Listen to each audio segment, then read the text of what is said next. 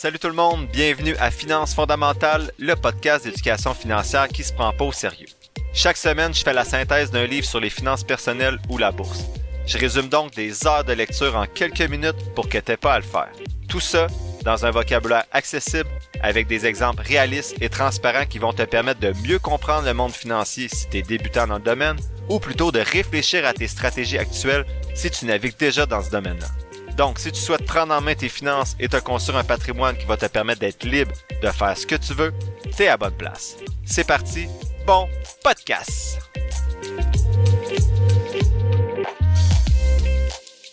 Bienvenue tout le monde, très content d'être avec vous pour ce 35e épisode de Finances fondamentales. Aujourd'hui, un livre que j'avais très hâte de vous synthétiser, en fait j'avais hâte de lire et ensuite de vous le synthétiser. Le deuxième, en fait le troisième livre de Pierre-Yves McSween qui a été écrit en collaboration cette fois-ci avec PAGT qui s'intitule La facture amoureuse qui a été publié en 2022. J'avais hâte de lire son troisième livre parce que j'avais beaucoup apprécié, très apprécié en fait ses deux premiers livres qui étaient Liberté 45 et En as-tu vraiment besoin en fait dans l'autre sens, En as-tu vraiment besoin et Liberté 45. Cette fois-ci son troisième livre porte davantage sur l'argent et le couple. Pierre Maxine est très froid dans son approche de l'argent et du couple, mais en même temps, je crois que c'est pour compenser et être assez cinglant pour faire réagir les gens parce qu'il y a très peu de gens qui discutent de finances en couple. Encore une fois, comme dans tous les livres de Pierre-Yves McSween, je vous invite à ne pas vous sentir attaqué par ce qu'il va dire, mais plutôt à retenir des éléments qui vont vous permettre de vous re-questionner, vous, mais également les finances dans votre couple. Attention, quand j'ai lu ce livre-là, j'avais mes lunettes de gars de 30 ans dans une relation de couple qui va bien autant sentimentalement que financièrement. Donc j'ai lu en diagonale tout ce qui touche au divorce, à la séparation, etc. Et c'était très légal comme section. Donc mieux vaut la lire si ça vous touche, mais c'était vraiment difficile à résumer dans un podcast. Et ça m'intéressait un peu moins aussi. Je suis également passé plus rapidement sur tout ce qui touche le décaissement, l'impact du décès, les testaments, l'héritage, etc. Il y avait également des sections qui étaient intéressantes pour tout ce qui touche euh, la minimisation de l'impact fiscal de notre mort, mais ça me touchait moins pour l'instant. En fait, j'espère que la mort n'est pas imminente dans mon cas. Donc, allez lire le livre si ces bouts-là vous intéressent, mais personnellement, je suis vraiment resté autour de ce qui touche les discussions autour de l'argent dans un couple euh, qui tente de grandir ensemble, donc d'avoir des projets. Donc, premier élément de synthèse, c'est l'amour ne suffit pas. L'auteur dit que l'amour ne suffit pas à bâtir une relation où l'argent est bien distribué, en fait, est distribué équitablement entre les deux membres du couple, que l'amour ne suffit pas non plus à planifier l'évolution financière du couple. L'amour ne suffit pas à affronter les échecs de la vie professionnelle. Elle ne suffit pas à se prémunir contre la détresse financière. Elle ne permet pas non plus de gérer à deux une panoplie de risques de pallier à un manque de contrôle ou éviter une mainmise toxique sur les finances, et à établir et perpétuer une cohérence entre vos objectifs de couple, vos actions et vos résultats. L'auteur écrit que l'amour, que les gens en fait vont lui dire que l'amour c'est pas financier, et il dit, t'as raison, mais ça joue un rôle indiscutable. Il y a une étude qui a été faite selon lui sur les écarts dans les codes de crédit.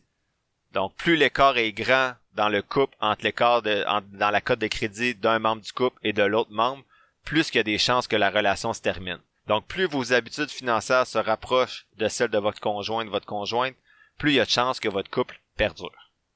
Pour qu'un couple perdure, l'auteur dit que ça prend de l'amour, beaucoup de sexe et du respect, mais il dit qu'on se questionne très peu sur la santé financière du couple. Il nous pose des questions suivantes. Est-ce que tu vas parler en début de relation que tu veux pas que l'argent soit un problème? Que tu veux avoir une relation financière saine? Que l'argent serve ton couple au lieu de le détruire? Il dit que c'est plus facile à faire ça à 40-50 ans, un peu moins à 20-30 ans. On peut avoir le meilleur chum ou la meilleure blonde du monde, mais qu'elle peut être ou il peut être pourri avec ses finances. L'important, c'est d'avoir au moins le portrait de la situation puis d'évaluer si on est à l'aise finalement de continuer avec tout ça et ce que l'autre est prêt à faire aussi de son côté envers nous. Ceux qui ont écouté l'épisode 1 connaissent un petit peu mon histoire, donc j'ai toujours été économe, mais j'ai jamais investi. Donc j'ai jamais eu de crainte, moi, de manquer d'argent dans mon compte. J'ai toujours eu un bon coussin financier.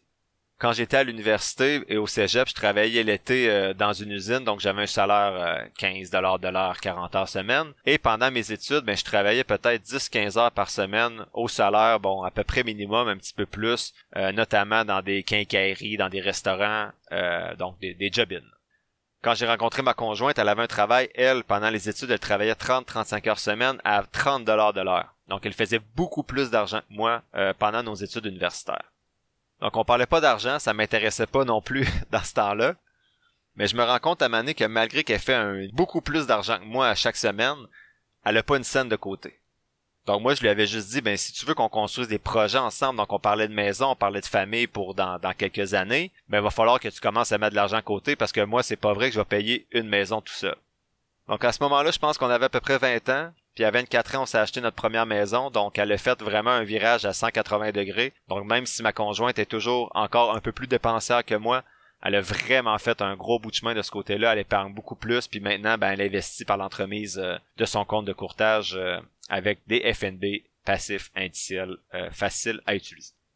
Donc la morale, c'est d'avoir une transparence financière. Donc c'est une preuve d'engagement, puis ça diminue les futurs conflits potentiels. Donc si on n'avait jamais parlé de nos objectifs de couple, d'avoir une maison, une famille, puis de pas avoir de problèmes financiers, mais peut-être ça aurait pris un peu plus de temps avant qu'on diminue les dépenses du côté de ma conjointe, puis qu'on soit capable ensemble d'acheter une première maison. Mais pour ça, faut être prêt à s'ouvrir à l'autre et à discuter avec l'autre, mais surtout à agir ensuite, ensemble, pour atteindre les objectifs qui sont fixés. L'auteur dit que l'argent fait pas le bonheur, mais l'argent permet de maintenir une certaine flamme grâce à une certaine escapade à Milan plutôt que de vivre dans l'incertitude dans un demi-sous-sol. Il dit que quand il écrit ça, l'éditrice lui a réagi en disant que c'est facile à contester parce qu'à moins que tu cours après l'argent pour manger, t'as pas besoin d'une escapade à Milan ou même à Laval sur le lac pour maintenir la flamme. Donc l'auteur disait être d'accord, et j'avoue moi aussi être d'accord. Pas besoin nécessairement d'avoir des milliers de dollars pour maintenir la flamme dans un couple en faisant des voyages, mais je pense qu'avoir une santé financière en couple, ça diminue les conflits potentiels qu'on peut avoir. Donc pour se défendre face à son éditrice, l'auteur disait que l'argent permet d'acheter la possibilité de faire ce qu'on veut et d'éliminer les contraintes des désirs amoureux. Donc c'est un fait, avoir plus d'argent donne accès à une multitude de choses et permet de réaliser la plupart de ses rêves. J'avais écouté un autre podcast où il y avait des statistiques qui faisaient une corrélation entre le bonheur et l'argent. Et ce que les études avaient montré, c'est au début, le bonheur augmente rapidement en même temps que l'argent augmente parce que tes besoins de base sont mieux comblés. Mais il y avait un certain point de rupture, je me rappelle plus exactement, mais il me semble c'est quand tu avais certains besoins non essentiels qui étaient comblés comme manger quelques fois au restaurant, faire du sport, voyager peut-être une fois ou deux, trois ans. Ben, une fois que ces besoins non essentiels-là euh, principaux, on pourrait dire, sont comblés, ben là, le bonheur augmente plus tranquillement ou augmente plus du tout, même si euh, l'argent continue d'augmenter. Donc, même si ton revenu continue d'augmenter, ben, à un ton bonheur augmente plus nécessairement à la même vitesse que tes revenus. Donc, ça montre que le bonheur, en fait, va, va être influencé par l'argent à un certain point, mais après ça, il va falloir que tu ailles chercher ton bonheur ailleurs qu'avec ton argent. Le deuxième point, c'est parler d'argent en couple, mais on parle de quoi?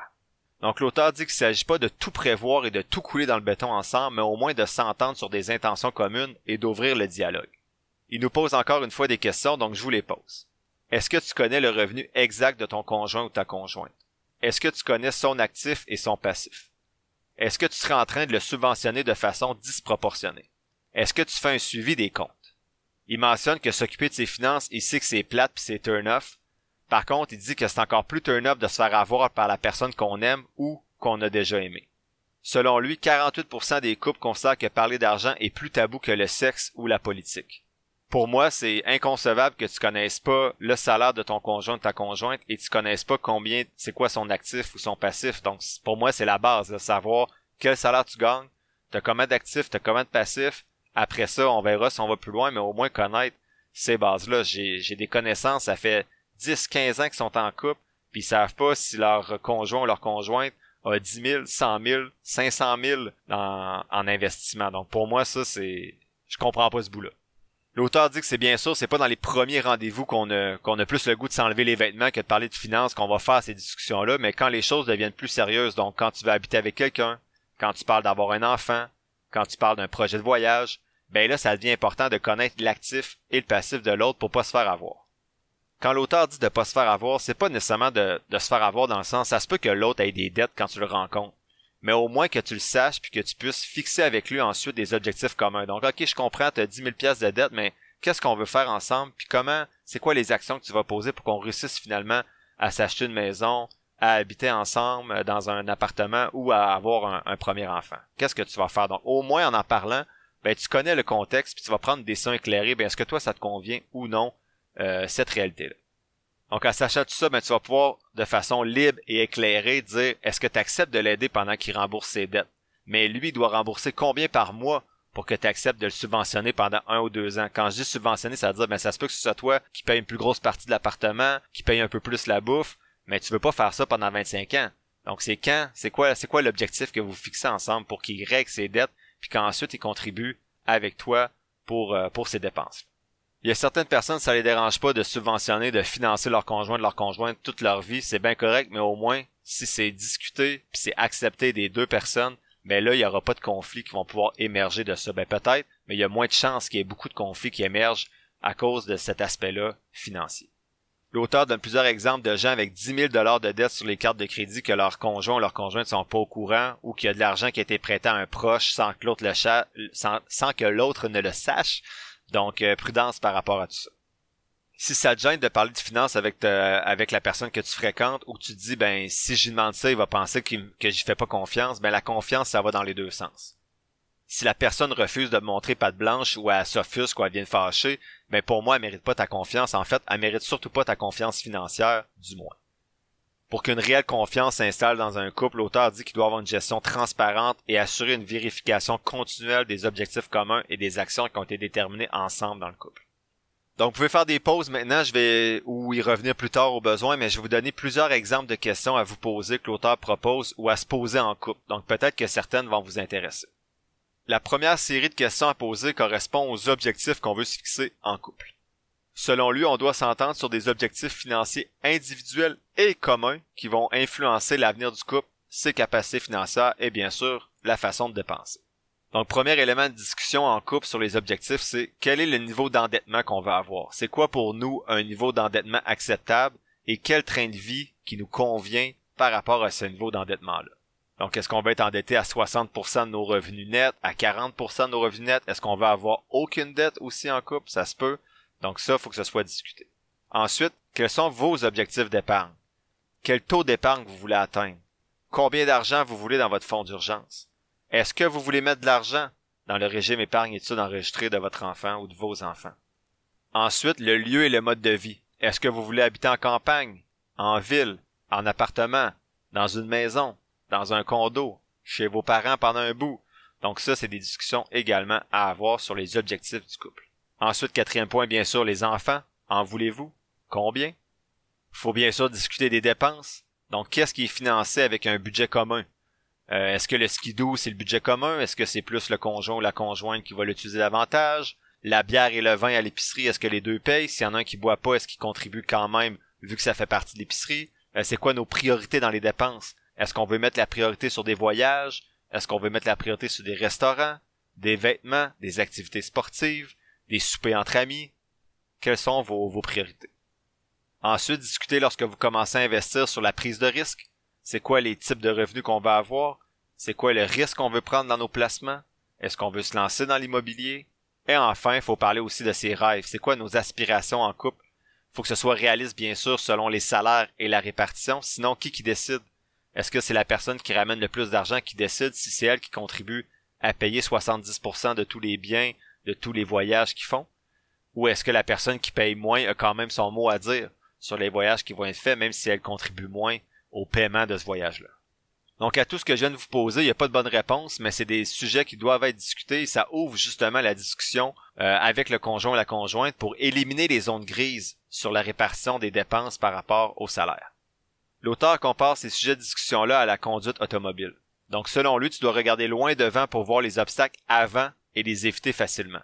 Si tu regardes toujours juste cinq pieds devant toi, ben tu vas zigzaguer pas mal puis tu vas pas clos assez vite pour éviter les obstacles. Tu as donc intérêt en couple, pour tes finances, à regarder loin devant, puis à discuter avec ton copilote qui est ta conjointe ou ta conjointe de la route et de la destination à atteindre pour prévoir les coûts d'avance et non réagir rapidement avec du crédit, par exemple, à des obstacles que vous allez rencontrer. L'auteur dit que les objectifs doivent être SMART, donc c'est le même modèle que pour les changements d'habitude de vie qu'on utilise dans, dans, nos études scientifiques. Donc l'objectif doit être euh, spécifique, mesurable, ambitieux, réaliste et temporel. Donc, exemple, si vous vous dites, je veux avoir un bon coussin pour faire face aux imprévus, ben ça, c'est trop vague. Si vous dites, ben, je veux atteindre ma cotisation maximale de 6000 dollars dans mon CELI en épargnant 115 dollars et 38 par semaine pour avoir un bon fonds d'urgence d'ici 12 mois, ben ça, c'est un objectif qui est smart. D'abord, il est spécifique. On veut un fonds d'urgence de 6 000 dans le CELI. Il est mesurable. Je vais mettre à peu près 115 dollars par semaine. Il est ambitieux, donc faut pas que ce soit trop facile parce que sinon c'est pas motivant, mais si toi ton défi c'est de respecter un budget, bravo. Si c'est épargner 50 dollars par mois, c'est un défi ok, mais ça dépend de chacun. Donc peut-être que toi ton défi ça sera pas 115, ça va peut-être être 50 ou ça va peut-être juste de respecter ton budget. Ça c'est propre à chacun, mais l'ambition va dépendre, bien sûr, euh, va plus être individuelle. Ensuite, l'objectif doit être réaliste, donc si c'est trop difficile, ça va te décourager. Si économiser 115 dollars, ça te force à garder ta maison à 14 degrés l'hiver et à dormir 3 heures par nuit, ben c'est peut-être pas réaliste comme objectif. Et temporel, dans l'exemple que j'ai donné, c'est dans 12 mois qu'il veut que son fonds d'urgence soit plein. Donc s'il n'y a pas de temporalité, c'est trop difficile de en fait, c'est trop facile plutôt de remettre ça plus tard. Donc j'en ai parlé dans l'épisode 7 et l'épisode 9 sur certaines personnes qui avaient de la difficulté à agir. Donc l'auteur propose trois objectifs SMART, en fait trois exemples d'objectifs SMART. Donc le premier, pour établir un plan de remboursement d'une dette, par exemple, vous pourriez dire, je vais faire un paiement mensuel de 250 dollars par mois afin de terminer le paiement de mes dettes avant mes 30 ans. Pour le fonds d'urgence, donc je vais épargner dans un compte une somme d'au moins 5000 dollars d'ici deux ans à raison de 210 dollars par mois pour constituer un fonds d'urgence. Et si vous voulez mettre de, l'argent dans le régime épargne de vos enfants, vous pourriez avoir l'objectif suivant, soit faire la cotisation annuelle qui optimise les subventions gouvernementales pour chaque enfant dès sa naissance afin d'atteindre le plafond à vie du programme Régime épargne études enregistré. Pour moi, celui-ci est un petit peu plus fou, flou, pas fou, mais ça vous donne des exemples que l'auteur utilisait dans son livre d'objectifs SMART. Deuxième catégorie de questions, discussions que vous pouvez avoir en couple, euh, ça va toucher la répartition des dépenses. L'auteur dit que c'est important de faire une répartition avec laquelle les deux membres du couple sont à l'aise parce que la survie du couple est pas du tout assurée. Donc ça se peut que tu aies payé pendant 5, 10, 15 ans pour faire vivre quelqu'un, puis finalement à part avec ton meilleur ami, puis tu dois en plus lui payer une pension. J'ai vu plusieurs couples dans les deux dernières années depuis la COVID qui se séparaient, puis il y avait une certaine amertume chez un ou l'autre euh, des membres du couple parce que ben il disait ben ça fait 10 15 ans que je paye tout pour elle pour ses études, je, paye tout parce qu'elle travaille pour un elle fait un emploi qui est pas payant, elle, elle met rien de côté, elle dépense tout dans les vêtements, c'est tout moi qui paye. Puis là, on se sépare, puis en plus, faut que je paye une pension parce que moi, j'ai fait des bons choix. Mais ça, faut que ce soit discuté avant. Si tu le sais que dans 10 ans, tu vas te séparer, tu vas être fâché parce que tu as tout payé, mais il faut que ce soit discuté au début. Puis si l'autre personne n'accepte pas, ben là, vous allez avoir des choix à faire en couple pour déterminer une répartition avec laquelle les deux personnes sont à l'aise et seraient à l'aise même s'ils se séparent dans 10 ans. Donc la première façon de répartir les dépenses, l'auteur appelle ça chacun sa part. Dans ce style de répartition-là qui est chacun sa part, le couple va profiter des économies d'échelle, donc être en couple, ça coûte moins cher, ça coûte moins cher plutôt que d'être tout seul la plupart du temps parce que bon, l'épicerie va coûter moins cher à deux, le logement coûte moins cher à deux, et etc. Mais les paiements vont être répartis entre les deux conjoints selon une formule qui peut leur convenir. On va voir différents styles par la suite. L'avantage du chacun sa part, c'est que ça réduit le sentiment d'injustice, puis ça favorise l'adéquation entre l'effort qui est fourni et la valeur qui est obtenue, valeur obtenue entre parenthèses, entre guillemets plutôt, bien sûr. Le désavantage, c'est qu'il peut avoir un suivi de, des dépenses qui peut devenir assez lourd. Donc, ça peut finir par plomber les bons moments à deux si tu dois gérer un fichier Excel à chaque mois. Personnellement, de notre côté, on fait chacun notre part dans les dépenses, puis c'est pas lourd à gérer, donc les petites dépenses, on se fait confiance. Là. Exemple, euh, t'as payé l'épicerie cette semaine, je demande pas à ma conjointe, ça a-tu coûté 115 ou 127. J'y demande même pas, c'est elle qui va mettre ça dans le fichier quand il pense. La stratégie de ma conjointe, c'est accumuler 27 factures, puis aller rendre toutes à m'amener en même temps. Moi, à chaque fois que j'arrive de la maison, je les mets tout de suite pour pas oublier. Mais euh, les petites dépenses en bas de 500 dollars, on s'en parle pas, on se fait confiance. Puis les gros achats comme euh, exemple, on fait des rénovations de salle de bain, ça coûte 12 000 dollars, ben là on va mettre 6 000, 6 000 chaque à la fin des rénovations, mais euh, c'est pas lourd à gérer de notre côté en tout cas. En fait, on n'écrit même pas les dépenses, on fait juste, il y a juste un montant, soit moi j'ai une dette ou ma conjointe a une dette, puis on ajuste ce chiffre-là automatiquement selon selon les, dépenses qu'on ajoute au fichier. Donc il y a juste une ligne dans notre fichier. On n'écrit même pas c'est quoi les dépenses en dessous. Donc bien sûr, ça prend de la confiance. Ma conjointe pourrait mettre des dépenses qui sont pas vraies ou moi aussi. Mais à un c'est notre travail de regarder ce fichier-là, voir si ça fait du sens. Mais de notre côté, il y a de la confiance, puis euh, le fichier Excel, il est super simple. On veut juste que ce soit équitable. Mais sinon, si on s'éloigne de ma vie à moi, euh, l'auteur propose un premier style de chacun sa part qui est le style 50-50. Selon lui, c'est la logique un peu colocataire. Personnellement, je l'ai expliqué dans les épisodes précédents, c'est notre logique à moi et ma conjointe aussi. On paye chacun nos choses toujours. Ben, en fait, on paye chacun moitié-moitié les choses familiales et les choses individuelles qui nous, qui nous concernent. Exemple, je vais m'acheter une raquette de tennis, ben c'est moi qui la paye, mais si on achète l'épicerie, on paye ça moitié-moitié. L'auteur dit que cette stratégie-là fonctionne moins bien s'il y a une des deux personnes qui fait plus d'argent puis qui souhaite avoir, en fait, qui a des plus gros besoins, qui veut faire des plus grosses dépenses. Donc, par exemple, je fais 200 000 par année, c'est pas vrai, c'est un exemple. Ma conjointe fait 50 000. Si moi, je vais avoir une grosse maison, puis j'exige à ma conjointe qu'on paye moitié-moitié, mais là, ça fait pas de sens. Si on fait moitié-moitié, il faut s'ajuster soit au salaire le plus bas, ou bien on fait des choix qui avec lesquels les deux personnes vont être à l'aise puis seront pas à côté dans les dettes au coût pour survivre. Donc l'avantage du style 50-50, c'est que ça enlève la lourdeur de qui était mentionné tantôt avec le fichier Excel parce que tu n'as pas besoin de calculer des 80% de dépenses, 20% de dépenses, c'est vraiment moitié-moitié. Euh, c'est pas le cas des méthodes suivantes qu'on va voir ensemble. Donc le deuxième style de chacun sa part, c'est le pourcentage de la rémunération. Donc à moins d'avoir des salaires qui sont stables, ça peut être difficile et mener à des conflits. Donc par exemple, si tu fais 200 000 dollars puis ta conjointe fait 100 000 dollars, ben tu devrais payer deux fois plus de dépenses que ta conjointe parce que tu fais deux fois plus de salaire. Donc, vous comprendrez que ça peut être difficile si quelqu'un est travailleur autonome et son salaire varie chaque année, chaque mois, donc ça peut devenir difficile à calculer. Et également, l'auteur pose des questions, donc est-ce qu'on est-ce qu'on utilise le salaire brut ou le salaire net?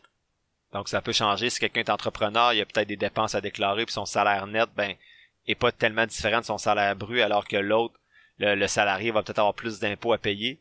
Est-ce qu'on considère les salaires sous la table? Si un des deux membres du couple travaille au noir, est-ce qu'on considère ce revenu-là? Est-ce qu'on considère une prime de fin d'année dans la répartition des dépenses? On remet à jour le calcul à quelle fréquence? Est-ce qu'on fait ça chaque semaine, à chaque mois, à chaque année? Est-ce qu'on comptabilise le régime de retraite si un des deux membres du couple en a un dans le calcul euh, de la valeur salariale de chacun des membres du couple? Si un des deux a un, avantage au travail, donc voiture, voiture fournie par la compagnie, cellulaire fourni par la compagnie, est-ce qu'on comptabilise ça dans le calcul? Comment on fait? Donc, voyez que rapidement, ce style-là euh, selon la rémunération peut amener, euh, en fait, peut être un petit peu plus lourd à gérer dans le couple. Donc l'auteur dit que cette stratégie-là, ce style-là, c'est un puissant fond d'obstination financière. Le troisième style du, chacun sa part, c'est en fonction de la consommation de chacun. Donc, qui qui utilise plus Internet, il va payer un petit peu plus. Qui qui boit plus de vin, il va payer un petit peu plus pour le vin.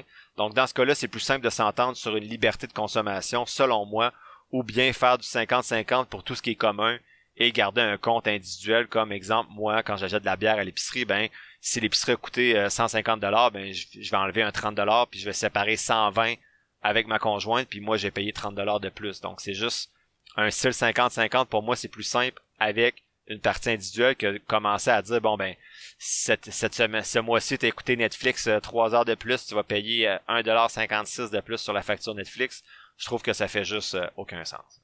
L'auteur finit avec une variante budget cochonnerie, donc il dit euh, c'est un peu comme euh, comme si chacun des membres du couple, ben en fait ça peut être un style 50-50, tout le monde paye 50-50 et ou selon la rémunération de chacun, mais chacun des membres du couple va avoir 500 dollars par mois pour les dépenses individuelles. Et tu peux accumuler ces 500 dollars là. Donc si je dépense juste 250 dollars dans le mois de janvier, ben il va me rester 750 dollars de dépenses individuelles dans le mois de février et ainsi de suite. Donc ça peut permettre de de nuancer un petit peu le, deuxième style qui était euh, selon la rémunération des salaires, en s'assurant que même si une personne a un plus petit salaire, a contribué à 30%, l'autre à 70%, mais chacun est au moins sûr d'avoir un certain, euh, un certain montant pour ses dépenses personnelles à chaque mois, peu importe son salaire. Donc, si je reviens un petit peu sur le chacun sa part, là, on a vu le style 50-50, chacun des deux membres du couple paye la même chose pour toutes les dépenses. On a vu le style selon la rémunération, donc selon votre salaire, vous allez payer plus ou moins de dépenses. Et on a vu le style en fonction de la consommation de chacun, qui selon moi est le pire des trois. Donc personnellement, je trouve que le style 50-50 avec des budgets, des dépenses personnelles, donc oui, on a un, on a un compte conjoint par exemple qu'on met 1500 dollars chaque par mois, mais tout le reste de mon argent ou tout le reste de l'argent de ma conjointe, ben, fait bien ce qu'elle veut avec. Sinon, l'auteur va plus loin que le chacun sa part. Il dit qu'il y a un autre une autre stratégie qui existe qui est un seul portefeuille. Donc ça, ça veut dire que tous les revenus et les dépenses vont être fusionnés comme une seule personne. Ça veut pas dire un compte conjoint, ça veut vraiment dire que tout va ensemble. Donc l'avantage, c'est que ça facilite la gestion et ça compense implicitement l'écart de revenus entre les deux membres du couple. Les désavantages, c'est que ça augmente sérieusement le risque de conflit sur les dépenses qui sont acceptables ou non, et il peut avoir un risque d'abus d'un des deux partenaires. Donc cette stratégie-là, ça veut dire que si moi je fais 200 000, ma conjointe fait 100 000, on met ça dans le pot, donc on a 300 000 ensemble dans notre portefeuille, dans notre euh, compte épargne, on va dire, et toutes les dépenses sont payées à partir de ce compte-là, que ce soit ma bière, ma raquette de tennis, euh, la voiture de ma conjointe, et vous comprenez le principe. Quand on parle de risque d'abus, ben ça veut dire que moi, je pourrais, vu que j'ai accès à tous les comptes, ben à tout l'argent du compte, je pourrais retirer de l'argent sans que l'autre ça rentre trop compte si elle n'est pas son affaire. L'auteur dit que plus on avance dans la vie, moins la gestion chacun sa part ou individuelle fait du sens. La logique, selon lui, ça serait d'avoir un portefeuille plutôt hétérogène et de se diriger progressivement vers un portefeuille qui est plus homogène, donc un seul portefeuille. Moi, je suis pas d'accord avec ça, mais c'est sûr que là, j'ai 34 ans, donc pour l'instant, je suis pas d'accord. J'aime mieux qu'on ait du 50-50. On paye des choses communes ensemble, mais on a aussi notre liberté euh, avec euh, le reste de l'argent qu'on a. Mais peut-être que quand on va approcher de la retraite, qu'on va être à la retraite, peut-être qu'on va dire, ben garde, on met tout ça ensemble, vu que on le sait maintenant qu'on va mourir ensemble, donc on met tout ça, on met tout ça dans le même pot. Mais pour l'instant, on dirait que j'aime mieux que chacun ait son indépendance un petit peu euh, financière. C'est vraiment pas pour dire euh, c'est pas parce que j'ai une crainte que le couple termine ou quoi que ce soit, mais je trouve vraiment que c'est important que chacun ait sa liberté financière de dire ben de pas se sentir coupable, tu sais, mettons que moi je pars puis je veux m'acheter euh, deux raquettes de tennis à 300 pièces, ben j'ai pas le goût que ma conjointe me demande à chaque fois ben pourquoi t'as acheté des raquettes? Ou au contraire ça s'achète des manteaux, des bottes, puis là c'est vraiment pas cliché là, c'est juste que c'est ça notre vie là, je m'achète des raquettes de tennis, elle s'achète des bottes, ben j'ai pas le goût qu'elle aille à justifier non plus à chaque fois que je dis ça t'a coûté 200 euh, pièces pour une paire de bottes, ça a pas de sens, tu sais, puis ça serait pas contre elle, mais ça serait juste de dire c'est le fun d'avoir cette liberté là finalement, de pas toujours avoir que l'autre voit pas nos dépenses tout le temps finalement. Je trouve que ça fait euh, mais pour moi, ça fait du sens. Troisième sorte de question que, l'auteur propose, donc j'ai appelé ça autre question. Donc désolé si ça devient répétitif, là, j'ai pas j'ai pas trié tout ça, j'ai juste écrit les questions qu'il posait. Donc il y a plusieurs réponses possibles à ces questions-là, mais l'auteur propose des pistes pour commencer à se fixer euh, des sujets de discussion. Donc on peut se poser la question quel genre de retraite on veut avoir en couple? Est-ce qu'on veut aller à Floride, est-ce qu'on veut faire des voyages, ou est-ce qu'on veut relaxer sur notre patio? Euh, qu'est-ce qu'on va avoir comme retraite? C'est quoi le train de vie qu'on va avoir? On veut-tu avoir du beau linge, aller au resto ou plutôt écouter Netflix relax à la maison en mangeant du popcorn? C'est quoi nos priorités? Avoir une piscine creusée ou contribuer au régime épargne études enregistré de nos enfants? C'est quoi la carrière idéale pour toi? Combien d'heures tu veux travailler? Est-ce que tu veux être performant? Est-ce que tu es plutôt bohème? Tu veux travailler 5-10 heures semaine ou tu veux travailler 60-70 heures par semaine? Donc moi, j'ai mes réponses à ces questions-là, mais c'est pas nécessairement les bonnes réponses, c'est pas la même réponse pour tout le monde. L'important, c'est que ma conjointe, ma blonde, connaît mes réponses. Est-ce que vous, votre partenaire, connaît vos réponses? Si c'est pas le cas, ça serait peut-être important vous en jasiez un petit peu avec lui ou avec elle. D'autres questions à rafale? Donc, comment l'autre personne gère sa situation financière? Donc, si la réponse est évasive, c'est un signal d'alarme. Si l'autre personne, est-ce que l'autre personne est à l'aise de présenter son actif net? Est-ce qu'elle te montre ses placements, ses actifs? Si elle est pas à l'aise de te les montrer, attention, un autre drapeau rouge. C'est quoi son objectif d'épargne annuelle? Si la personne répond euh, advienne que ou YOLO, ben attention, c'est un autre drapeau rouge et signe que tu vas peut-être devoir subventionner cette personne-là pendant 30-35 ans encore devant toi. Si t'es à l'aise, c'est correct, mais au moins il faut que t'en sois conscient.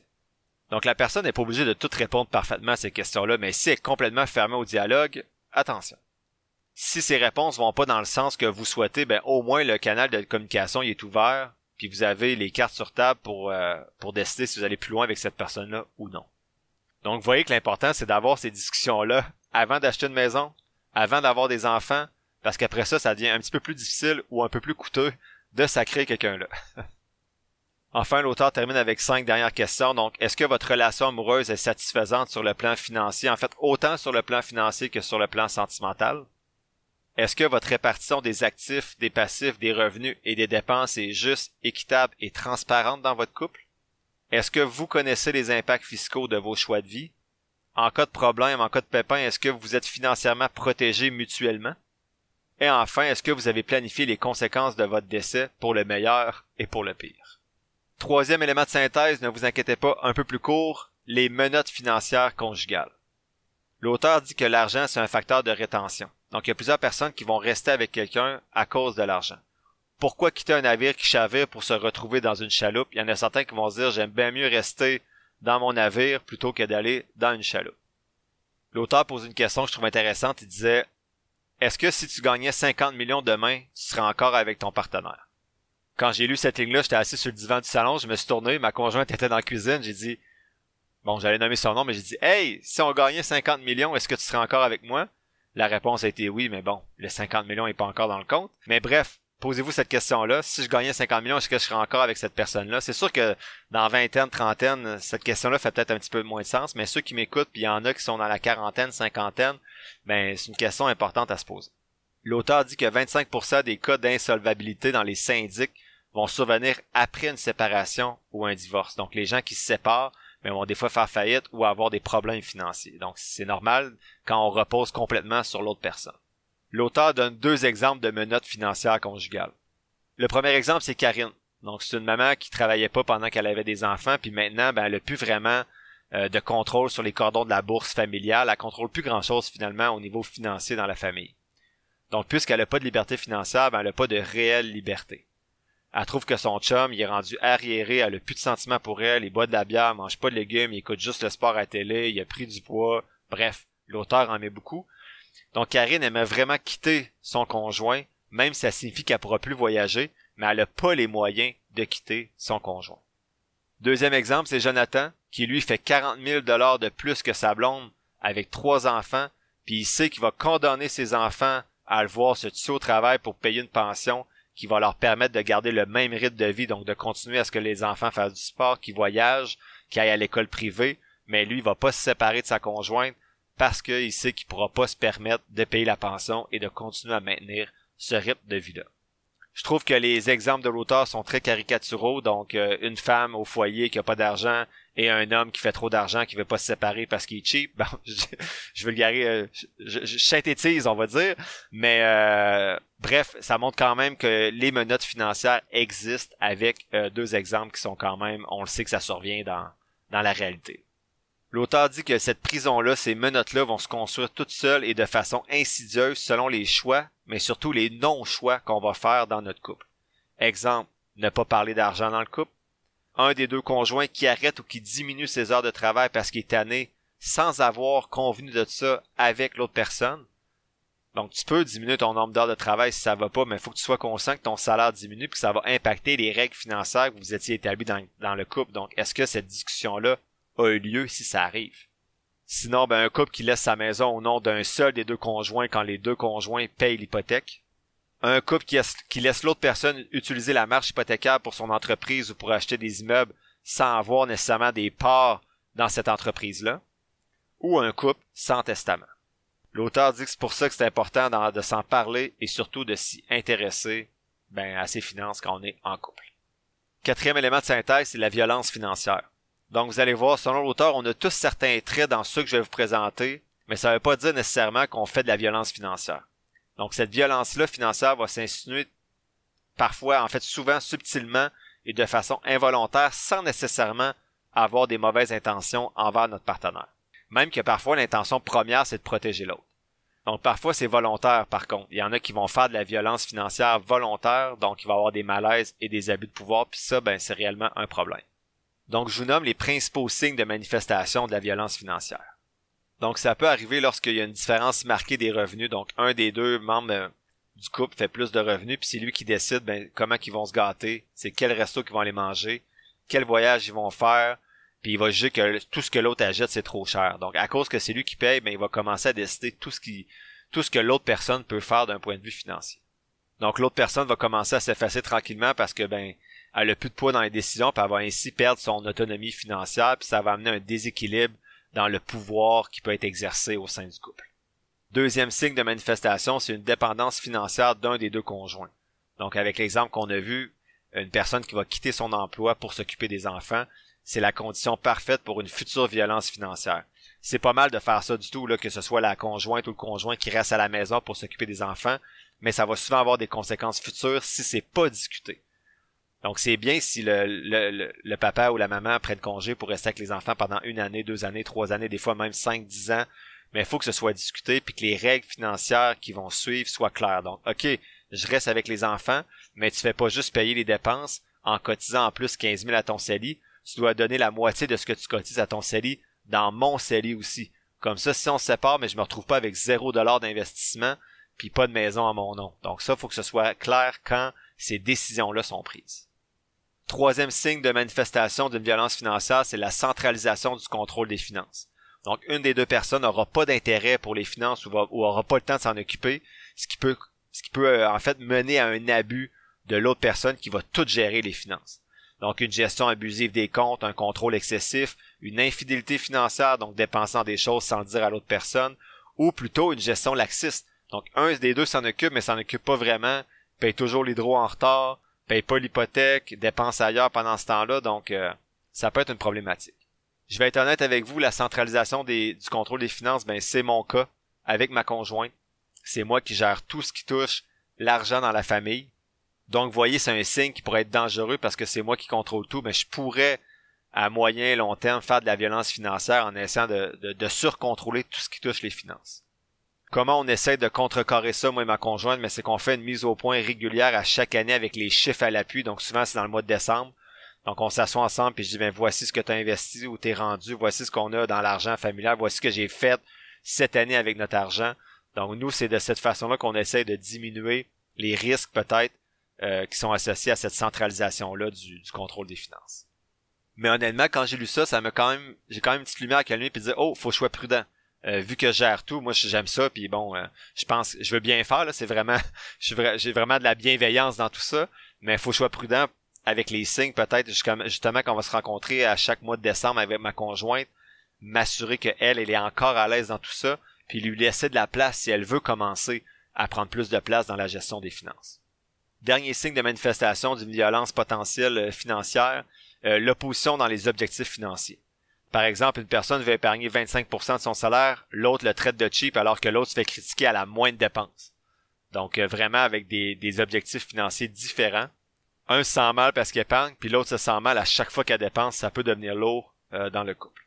La règle de l'auteur, c'est que plus on transfère de son pouvoir économique à l'autre, plus on réduit sa propre autonomie financière et on pose alors les premières briques de notre propre cellule, de notre propre prison l'auteur euh, propose des questions qui, frappent, des questions choc à se poser. Euh, je vous les pose en rafale, puis euh, vous verrez si pour vous ça fait du sens ou si ça, ça réveille, en fait, si ça vous permet de réfléchir à certaines choses qui peuvent arriver dans votre vie financière, on va dire, dans votre couple. Donc je commence. As-tu déjà critiqué de façon répétitive les dépenses de ton conjoint ou de ta conjointe? J'avais dit que je les lisais en rafale, mais celle-là, elle, me rejoint beaucoup parce qu'il y a été un bout où euh, quand j'ai commencé justement à, épargner plus puis à investir, on aurait dit que de façon informelle, je m'attendais à ce que ma conjointe fasse la même chose. Donc qu'elle fasse plus, qu'elle commence à investir, qu'elle épargne plus, qu'elle augmente son taux d'épargne, alors qu'on n'avait jamais discuté ouvertement. Donc moi j'avais commencé ça, puis je m'attendais à ce qu'elle fasse les mêmes efforts que moi, alors que c'est pas son objectif à elle nécessairement. Donc sans critiquer chaque fois qu'elle achète quelque chose, une nouvelle paire de bottes, un manteau, qu'elle allait se faire masser, sans critiquer, je questionnais toujours, tu sais, par exemple, comment qui t'ont coûté les bottes? Ben ok, c'était pas ce ton-là, là, c'était comment qui t'ont coûté les bottes? Vraiment, bon, c'était pas mal le même ton, mais bref. Vous pouvez comprendre qu'elle était peut-être tannée des fois de ne pas répondre nécessairement à, à des commentaires qui, qui remettaient en question son achat, mais toujours de devoir dire Ah ben ils m'ont coûté 120, puis là je devais avoir les yeux qui roulaient un peu en disant ben 120 dollars sur 35 ans, 8% de rendement, tu sais.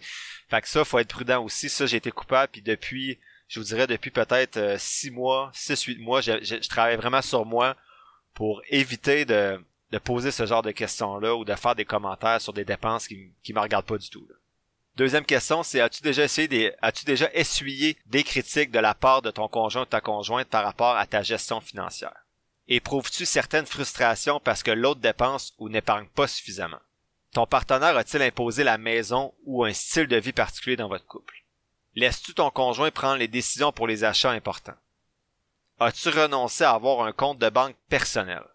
Ça, attention, gardez-vous toujours un compte de banque personnel.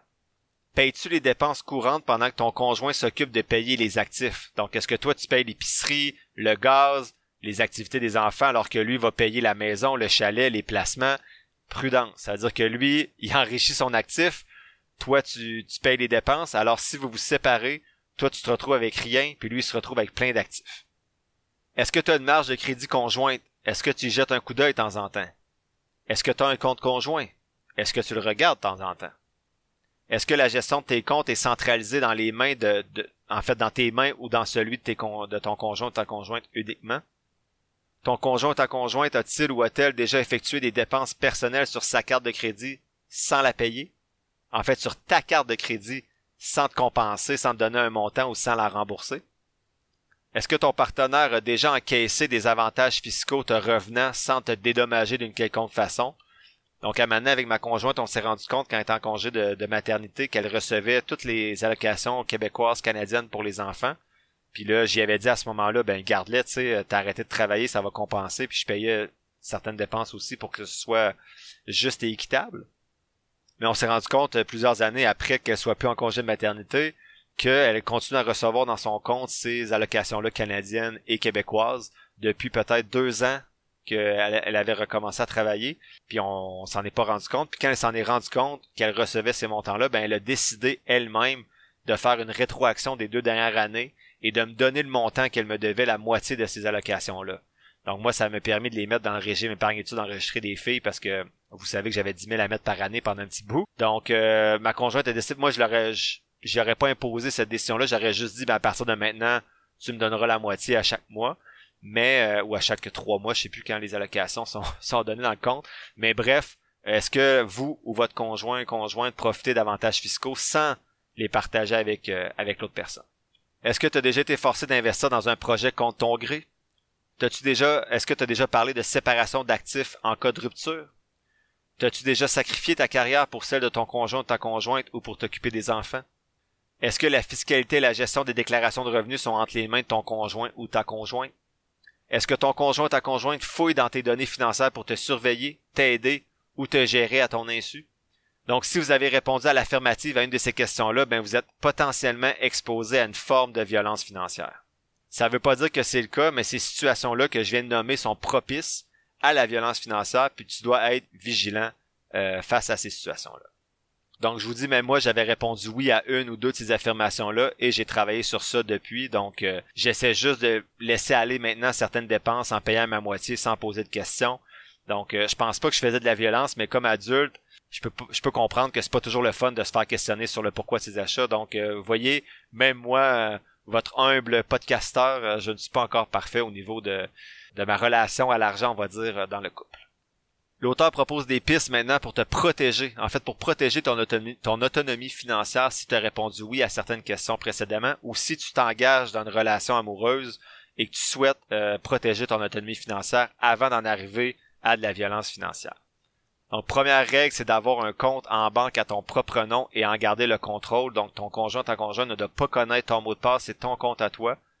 Maintenir ton dossier de crédit actif, super important avoir accès aux données claires sur les actifs et les passifs du couple et de faire une gestion active de ceux-ci. Donc, implique-toi dans la gestion des finances euh, de, de, votre famille ou du couple. Donc, tout ce qui est placement, hypothèque, marge de crédit, carte de crédit conjointe, etc. Assure-toi de la copropriété légale des actifs et du partage assumé des placements. Donc, la maison est aux deux noms si les deux payent. Le chalet, même chose. Les voitures, si la voiture est commune, est aux deux noms si les deux ont payé. Euh, est-ce que vous avez des immeubles à revenus, d'autres investissements donc? Et enfin, son dernier truc, c'est de pouvoir consulter facilement les données financières du couple et de pouvoir effectuer des opérations dans les différents comptes. L'auteur termine ce point-là en mentionnant que c'est primordial que vous gardiez toujours votre valeur marchande sur le marché de l'emploi. Ça, c'est essentiel selon lui de, de jamais amener votre valeur marchande à zéro. Pour terminer, le cinquième point de la synthèse d'aujourd'hui, c'est les autres sujets qui étaient intéressants dans le livre que je vous présente en rafale parce que j'avais pas j'ai pas eu le temps de faire le tour de tout le livre dans la synthèse d'aujourd'hui. Le premier élément, c'est qu'il parle de satisfaction émotive par rapport à une satisfaction émotionnelle. Ça, c'est quand tu as le sentiment d'avoir payé un prix qui permettait d'être juste par rapport au bonheur que ça t'a apporté. Donc, la, le bonheur que tu as vécu dans l'échange. Donc, par exemple, tu vas payer une piscine, tu as travaillé fort pour avoir l'argent pour payer une piscine, mais tu vois tes enfants qui se baignent pendant 4-5 ans, qui en profitent avec les amis, donc tu te dis, ben, ok, ça a été 10 000 pièces, mais ça va eu la peine, je suis heureux de cet échange entre mon argent et un bien matériel. Mais il y a d'autres échanges qu'on va faire qui sont moins satisfaisants. Donc, par exemple, moi, j'ai dépensé, bon, c'était pas cher, j'ai monté un mur d'escalade partout dans mon sol pour 450 dollars, je l'ai fait. Puis les filles, ben, ont peut-être fait 3 euh, quatre fois depuis ce temps-là, puis c'est quand les cousins cousines viennent qui s'amusent à se pitcher là-dedans. Donc, c'est peut-être pas un investissement en temps et en argent intéressant. Même chose, j'ai acheté une petite voiture électrique. Euh, une petite voiture électrique à 1200 pièces qui ont fait peut-être euh, une heure à date dessus. Donc, s'il y en a qui cherchent une voiture électrique, elle est disponible à bon prix. Euh, sinon, le deuxième sujet que l'auteur aborde, c'est l'infidélité financière. Donc, c'est de faire des cachotteries financières. Donc, exemple, cacher des dépenses de bijoux. On a acheté un vélo à 3000 pièces, mais on dit qu'il a coûté 1500. Euh, t'achètes des jeux vidéo en ligne sans le dire, des bottes que tu caches dans, le placard. Donc, euh, de cacher des dettes aussi et de mentir sur ses revenus ou sur son actif. Ça, j'en reviens pas qu'on puisse faire ça, mais essayez de ne pas mentir sur votre salaire euh, ou au moins poser la question à votre conjoint de vous montrer son talon de paye ou quelque chose. Mais bref, attention si vous faites l'autruche, euh, il y a des gros risques que vous devrez assumer un jour ou l'autre, euh, probablement. L'auteur parle aussi dans autre chapitre de perte fiscale avec un nouveau chum ou une nouvelle blonde. Donc, dans son exemple, c'est Isabelle, 35 ans, qui a deux enfants à charge seule. Donc, ses enfants ont 2 et 4 ans. Elle fait un salaire de 40 000, puis après tout ce qu'elle reçoit du gouvernement, elle fait un salaire de 52 600. Donc, vous avez bien compris, elle fait 40 000 par année, puis à cause qu'elle a deux enfants seuls, elle reçoit 12 600 de plus que son salaire du gouvernement. Ben, en fait, c'est plus que 12 600. Elle reçoit 23 900 parce qu'elle était imposée avant, mais bref, elle fait plus d'argent avec euh, après impôt qu'elle n'en fait avant impôt. Isabelle rencontre un conjoint qui fait 60 000 dollars par année puis ils veulent aménager ensemble. En aménageant ensemble, elle perd 11 000 dollars de bonus gouvernementaux. Donc, elle appauvrit le couple en aménageant ensemble. Est-ce que c'est un choix réfléchi? Elle perd net environ 918 dollars par mois. Donc ça, c'est pas grave si les deux sont à l'aise avec ça puis qu'ils sont d'accord, mais il faut juste qu'Isabelle réfléchisse. Est-ce que ce 918 $-là de perte mensuelle par mois va être compensé d'une certaine façon par le conjoint? Est-ce qu'il va m'aider avec les enfants? Est-ce qu'il va payer une partie plus grande du loyer? Si c'est pas le cas, c'est correct. Faut juste qu'Isabelle soit consciente de ça, puis qu'elle fasse un choix libre et éclairé de dire bon ben je, je trouve que ça vaut la peine de perdre 918 dollars par mois pour aller habiter avec Roger. Donc ça, ça sera sa décision, mais au moins, il faut faire les calculs. L'auteur parle de mariage encore, donc il dit est-ce que c'est une preuve d'amour? Il dit non. Le mariage, c'est un contrat d'apparence ou financier pour sécuriser les anxieux, répondre à un plan de personnes contrôlantes ou marquer une union au fer rouge de l'acceptation sociale. donc ma, ma, conjointe est encore contente de ce bout-là du podcast. Donc il dit que le mariage, c'est un geste légal, financier, fiscal et économique. Un point, c'est tout. On peut feindre l'amour, mais on peut pas échapper aux conséquences légales et fiscales du mariage. Donc un mariage, en fait, c'est un contrat de séparation. Donc assurez-vous de bien réfléchir au type de contrat que vous allez signer. Il y a plusieurs inclusions 50-50 automatiques. Il y a d'autres exclusions comme le CELI par exemple. Donc c'est pas mon expertise, mais attention, si vous payez la maison puis votre conjoint dit ben gars, moi je vais remplir mon CELI, comme ça on va en avoir pour plus tard, pour le futur, ben sauvez-vous en courant. Euh, quand vous allez vous séparer, la maison va être séparée en deux. Donc lui va recevoir la moitié de la maison que vous avez payé tout seul, puis lui va garder tous ses CELI parce que les CELI sont pas séparés en deux en cas de séparation. C'est le cas pour les REER, mais pas pour les CELI. Le temps est pas inclus non plus, donc si tu rénoves deux trois mois par année la maison, euh, ce qui diminue tes revenus parce que tu es toujours en train de travailler sur la maison, ben c'est pas considéré dans le calcul du divorce. Donc il y a plein de règles dans un contrat de mariage qui va toucher plein de choses. Euh, il y a rien sur le pendant le mariage. Tout le contrat touche qu'est-ce qu'on va faire si on se sépare. Enfin, le dernier sujet, c'est la fiscalité augmente l'iniquité. Est-ce que vous allez en profiter ou vous allez subir? Donc l'auteur dit que la fiscalité permet à des progénitures de partir plus haut que nous sur la montagne capitaliste. Donc on parlait dans le dernier épisode de la montagne financière. Donc il y en a qui vont partir plus haut sur la montagne ou qui vont avoir un chemin plus facile. Personnellement, je, compte bien profiter des règles en vigueur actuellement, même si elles me semblent inéquitables, comme par exemple le régime épargne études enregistré qui peut être transformé ensuite en CELIAP pour faciliter l'achat d'une première propriété. Donc c'est sûr que ton enfant part un peu plus haut sur la montagne, mais je sais bien qu'il y a des gens qui partent beaucoup plus haut que moi. Mais ça, ça peut avoir des impacts sur plusieurs générations. Donc en conclusion, c'est un livre qui est plus sur l'amour et la séparation que sur les compréhensions financières. Donc ça peut être différent un petit peu pour vous, j'en conviens. Ça montre tout de même qu'il faut être prudent, donc s'occuper de ses affaires et parler d'argent. Personnellement, j'ai préféré les deux premiers livres, surtout Liberté 45, mais c'est peut-être juste parce qu'ils correspondaient plus à où j'en étais dans ma vie quand je l'ai lu. Donc le premier livre parlait d'épargne alors que je le faisais déjà, alors que ce troisième livre-là parle de séparation ou de léguer des patrimoines alors que je suis pas encore rendu là dans ma vie. Je recommande fortement cependant ce livre-là à ceux qui ont jamais parlé de finances avec leur partenaire. Ça permet d'avoir des bases pour discuter. En fait, de mettre ça clair que c'est pas un manque de confiance envers l'autre, c'est surtout plutôt de bâtir quelque chose ensemble, donc de bâtir un projet ensemble. Qu'est-ce que je retiens de ce livre-là? Ben, ouvrez une bouteille de vin ou une bouteille d'eau et parler d'argent avec votre conjoint ou votre conjointe. Ça va vous éviter bien des problèmes et ou des surprises plus tard dans votre vie commune.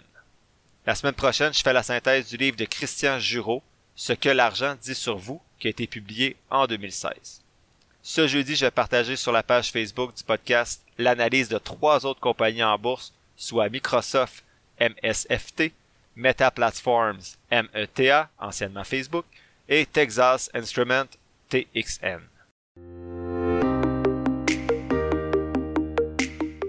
L'épisode tire à sa fin. Je te remercie d'avoir pris quelques minutes aujourd'hui pour m'écouter. J'espère que les contenus partagés t'auront apporté de la valeur.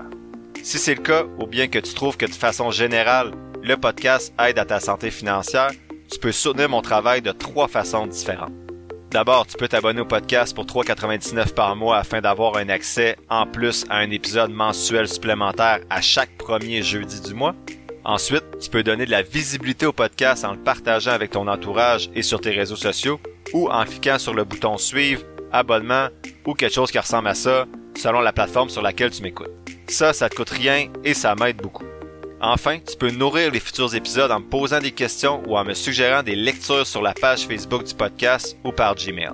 Toutes les informations sont quelque part dans la description de l'épisode. Je t'invite justement à t'abonner à la page Facebook du podcast pour avoir accès chaque semaine à l'image synthèse des épisodes et également à l'analyse des compagnies en bourse que j'effectue à l'aide de ma stratégie d'analyse fondamentale.